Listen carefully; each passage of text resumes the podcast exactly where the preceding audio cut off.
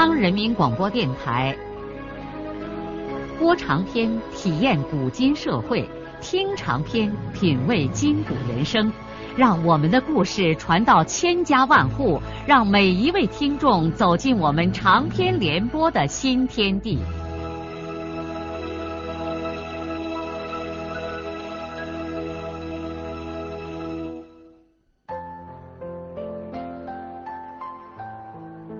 听众朋友，请继续欣赏荣获茅盾文学奖的、由中国文联出版社出版的路遥的长篇小说《平凡的世界》，由李野墨演播。不用说，这几天也正是派出所和公安局最头疼的日子。孙少平来这儿主要是要买一只狗。他在前后大街的人群里串了大半天，最后好不容易在火车站附近碰上了一个狗贩子。他马上挑了一只全身皮毛黑亮而两个小耳朵雪白的小狗娃。狗贩子一口要价十五元，少平没有讨价，开了钱，抱起狗娃就走。他后半晌回到大牙湾，一下火车就直接去了师傅家。这只狗娃可把明明高兴坏了，他把这小东西抱在怀里，不断的亲着它。少平动手在墙院角给小狗垒窝，明明抱着小狗在旁边问少平：“叔叔，它叫甚名字呢？”“它还没有名字，你给它起个名字吧。”少平一边说，一边在垒好的狗窝里填进一层柔软的麦秸。慧英嫂也高兴的拿了一些旧棉絮，帮他垫在麦秸上。明明叫着说：“那就叫他小黑子吧。”好，就叫小黑子，这个名字挺好听的。这一天，因为家庭增加了一个新的成员，三个人的情绪都很好。饭桌上，他们一直在谈论着这个被命名为小黑子的家伙。明明顾不得自己吃饭，蹲在地上给小狗喂食。就在这天晚上，孙少平下井的时候，却遭遇了一件极不愉快的事情。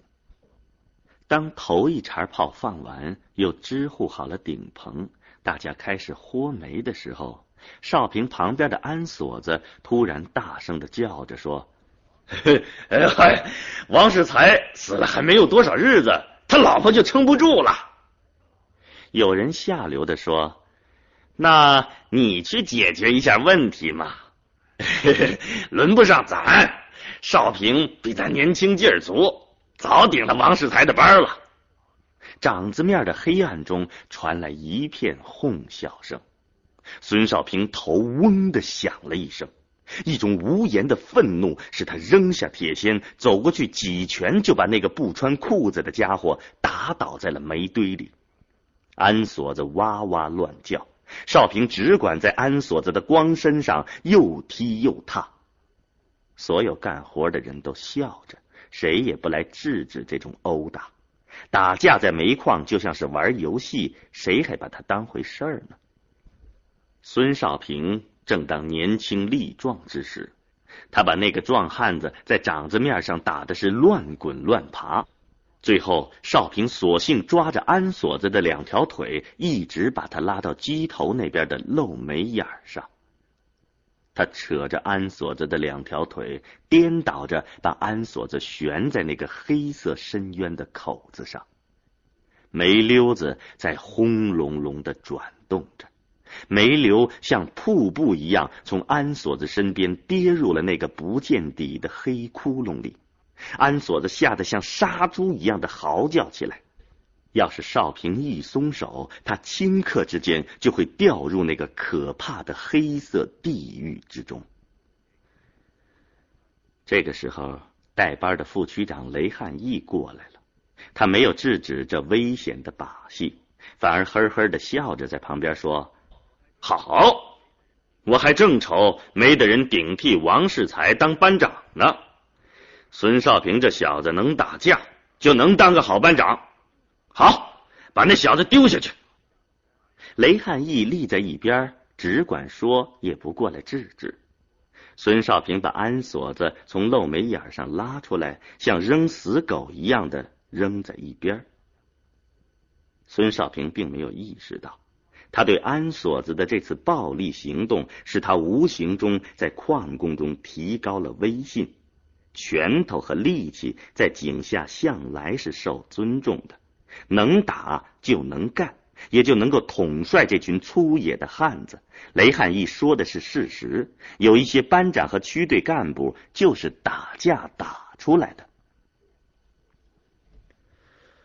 但是孙少平虽然打倒了安锁子，可受伤的却是他自己的心灵。安锁子的话严重的伤害了他。不仅如此。这也是对慧英嫂和死去的师傅的侮辱。在澡堂子里换衣服的时候，安锁子讨好的给少平递上一根纸烟。挨了一顿暴打之后，安锁子就立刻服服帖帖的承认了少平的权威。少平接过安锁子的纸烟，眼睛里含着泪水说。你小子不知道，师傅正是为了救你才送的命，要不死的是你小子。安锁子沉重的垂下了他那颗胖乎乎的头。中午，少平没有到慧英嫂那里去吃饭，他一个人在火辣辣的阳光下走到医院后面的小山坡上。他在山坡上转悠着，拔了一大把野花，然后走到那一片坟地里，把花束搁在师傅的坟头上。他静悄悄的坐在墓地里，难过的闭住了眼睛。少平似乎听见旁边有脚步声，他睁开眼睛，看见来的是安锁子，他对此并不感到惊讶。安锁子手里提着一瓶白酒，他揭开瓶盖，把酒全都洒在师傅坟前的石头供桌上，嘴里嘟囔着说：“嗯，你活着的时候爱喝两口，我来给你祭奠一点。”安锁子倒光了一瓶酒之后，把瓶子甩到坡下，也过来坐在少平的身边。两个人谁也不说话，沉默的一直坐到太阳西斜。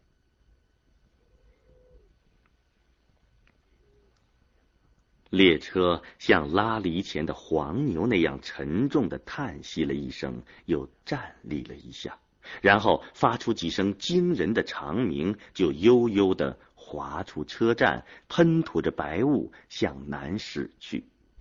车轮撞击铁轨的铿锵声迅速的急骤起来，在动人心魄的隆隆声中，两边那些苍老的破房旧屋跳舞一般飞快的旋转着，退向后面，同城顷刻之间消失了。接二连三的穿过几条幽深的隧道之后，不久，博大辽阔的中部平原便展现在面前。短短的时间里，就像从一个世界来到另一个世界。从车窗望出去，平原上麦田里负重的玉米已经严严实实的遮罩了大地，在夏日炫目的阳光下，像漫无边际的绿色海洋。遥远的地平线那边，逶迤的南岭在蓝色的暮霭中时隐时现。纵横于广大平原上的河流，如同细细的银链，盘绕在墨绿色的丝绒中。列车像金马一样奔驰在平坦的原野上，车厢两边的窗口不断飘飞出纸屑、食品袋、空气水瓶和废啤酒罐。车厢内，头顶的电风扇嗡嗡的做三百六十度旋转，把凉风均匀的送到各个座位。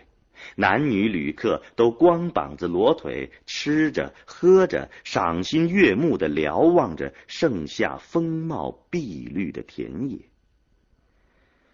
孙少平坐在紧靠窗口的座位上，眼睛里闪着新奇和激动的神色。他是第一次坐这么舒适的火车，在此之前，他只是坐过大牙湾到桐城运煤车的闷罐。相比之下，那和坐下井的灌笼是没有什么差别的。他也是第一次去省城。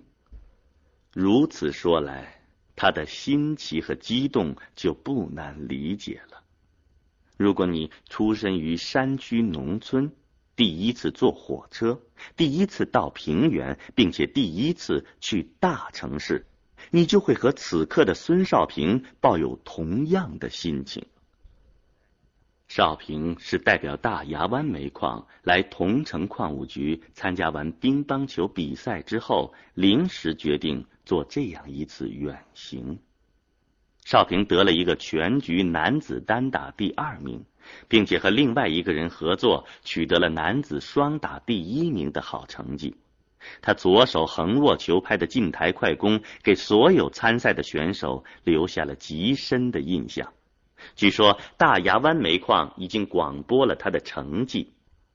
一件也许并不很重要的事情，使少平成了他们矿的著名人物。在煤矿这样的地方，你有点什么特长，很快就能显示出来。乒乓球比赛结束之后，照例有几天休假。对于一个矿工来说，这是很难得的。不下井还照样拿工资奖金。少平突然想，他干嘛不利用这几天假日去省城看看兰香呢？再说自己也从来没有到过这个大都市。此外，他近期来心情一直很压抑，想走得远一点，散一散心。当然，在内心深处，他也想见见田晓霞。自从接到小霞那封令他伤心和痛苦的信之后，他一直没有给小霞回信。个人感情上的折磨和师傅的死，使他在这一段时间里心火缭乱，度日如年。无论如何，他要见一见田晓霞，哪怕这是最后一次见面。如果命运决定他必须和小霞分手，那么最好及时的结束这一切。现在他坐在这车窗口，心情倒是很愉快的。飞驰的列车和隆隆的声响使他心潮涌动。他自豪的想，正是他们挖出的煤变为熊熊的炉火，才让这庞然大物奔腾不息的驶向远方。他白汗衫的胸前印着“大牙湾煤矿”几个红字，这是乒乓球比赛以前矿上发给他的。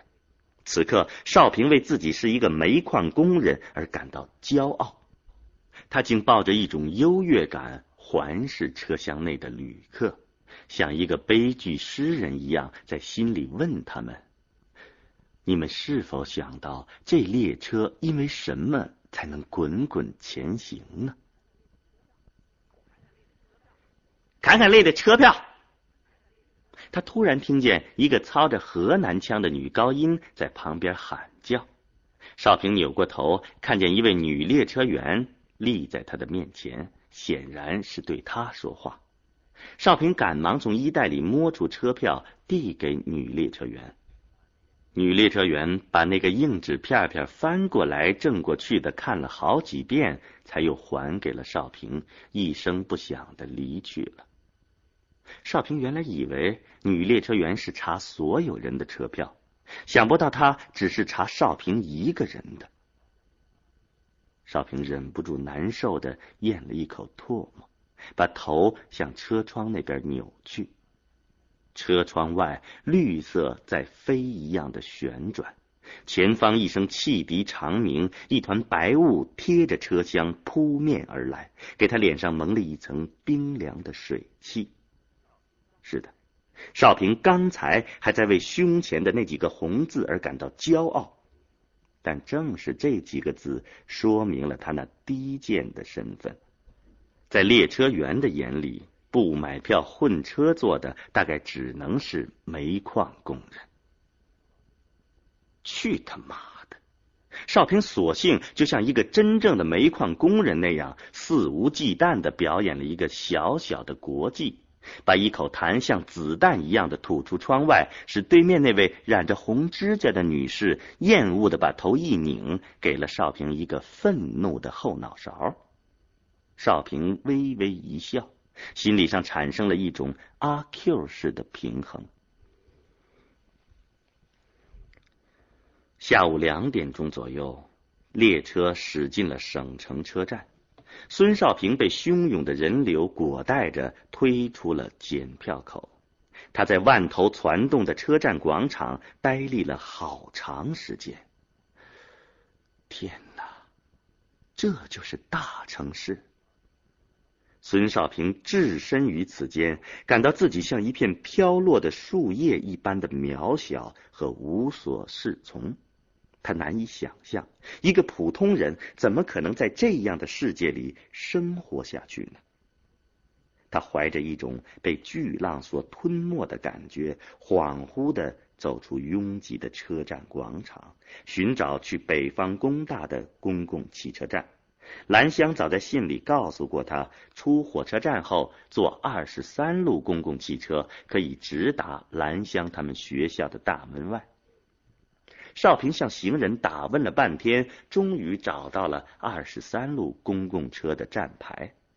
好在这里是起点站，少平上车以后还占了一个座位。一路上，他脸贴着车窗的玻璃，贪婪的看着街道上的景致。他几乎什么具体的东西也没有看见，只觉得缤纷的色彩像洪水一样的从眼前流过。将近四十分钟以后，少平下了车，他立刻就看到了北方工业大学的校牌他的心踏实下来了。少平事先并没有给兰香写信说他要来，因此妹妹见到他既惊讶又兴奋。兰香立刻跑着到学校招待所给少平订了一个床铺。然后引着少平来到学生食堂吃饭，兄妹俩高兴的几乎还没顾得上说什么。兰香买好了饭菜，他们刚刚坐在一张小桌前，便有一个男学生过来和兰香打招呼。兰香给他的同学介绍说：“这是我二哥，啊，我叫吴仲平。”这个年轻人很热情的握住了少平的手，兰香在旁边补充说：“我们是一个班的。”吴仲平问少平：“我再去买几个菜，你喝酒吗？”少平对他点点头。不一会儿，吴仲平就端来几大盘菜，又提了两瓶青岛啤酒，三个人便坐在一起吃起来。少平大为惊讶的是，他没有想到妹妹已经出息的这么大方，竟然和一个男同学亲密到如此程度了。这就是他那个吊着泪珠、提着小筐筐拾柴火的妹妹吗？少平似乎都不认识兰香了。不知道为什么，少平感到眼窝有点发热，他为妹妹的成长而感到欣慰。兰香也许是家族中第一个真正脱离了老土地的人。妹妹的这种变化，正是少平老早就对兰香所希望的。在这一刹那间，少平自己的一切不幸都退远了。为了有这样值得骄傲的妹妹，他也应该满怀热情的去生活。第二天上午。兰香兴高采烈的陪着少平上街，在此之前，兰香已经引着他游转了他们美丽如画的校园。行走在大城市五光十色的街道上，少平倒不像初来乍到时那样缩手缩脚了。他是一个有文化的人，很快便知道这个世界大概是个怎么一回事情。唯一使他感到别扭的是，行人用那种误解的目光把他和妹妹看成了情侣。兰香大方而亲切的挽着他的胳膊，不时给他指点街道上的情景。兰香穿着一件天蓝色的裙子和白短袖衫，稍稍烫过的黑发刚刚漫过脖子，朴素中洋溢着青春的光彩。走到一个叫做罗马市的地方，少平坚持着要带妹妹去看一看衣服。这是一个个体户出售成衣的大市场，街道两旁花花绿绿，摆得一眼望不到头。衣服大都是广州、上海一带来的，还有一些香港和外国的冒牌货，价钱稍微贵一些，但式样相当的时髦。兰香说她的夏衣足够了。少平就给兰香买了两条牛仔裤和一件高雅的春秋衫。妹妹红着脸说：“我还没穿过牛仔裤呢。你穿牛仔裤肯定好看，不过假期回双水村的时候，可不要把这裤子穿回去。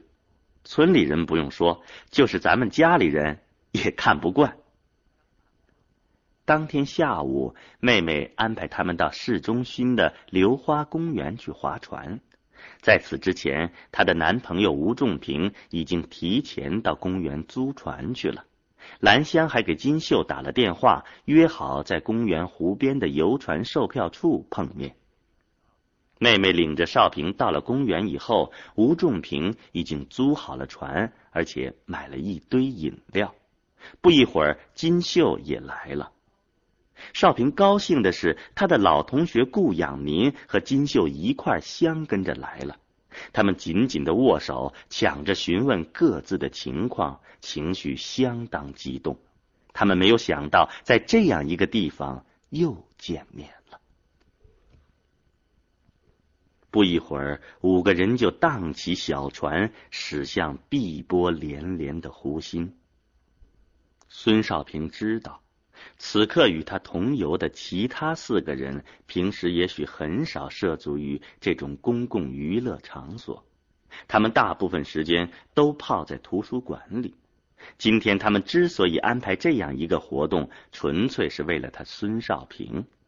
是啊，大城市人接待小地方来的亲友，必定要安排他去看看动物园，到公园里划一划船。不过这也很好。少平的确大开眼界，尤其是轻松的置身于这样优美的环境，又是和自己亲密的人在一块儿，这使少平非常的愉快。阳光灿烂，湖水碧澄，岸柳婀娜，花朵绚丽，清凉的风像丝绒一样轻柔的抚摸着人的脸庞。金秀兴致勃勃的喊叫说。咱们一块唱个歌吧。吴仲平说：“新歌还是老歌？”兰香笑着纠正他的朋友：“ 应该说是现在的歌还是过去的歌？”金秀笑着说：“好好好，你说的对，过去的歌我就会唱一个，让我们荡起双桨。”顾养民说：“那正合适。”于是由金秀起头，众人就随着他一块儿唱起来。让我们荡起双桨，小船儿推开波浪，水面倒映着美丽的白塔，四周环绕着绿树红墙。小船儿轻轻飘荡在水中，迎面吹来了凉爽的风。欢乐的歌声随着小船在碧绿的湖水中流泻。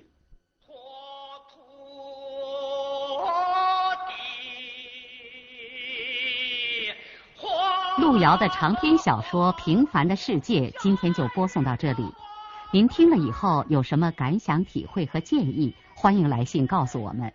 来信请记中央人民广播电台听众工作部，邮政编码幺零零八六六。请明天继续收听。节目编辑叶咏梅。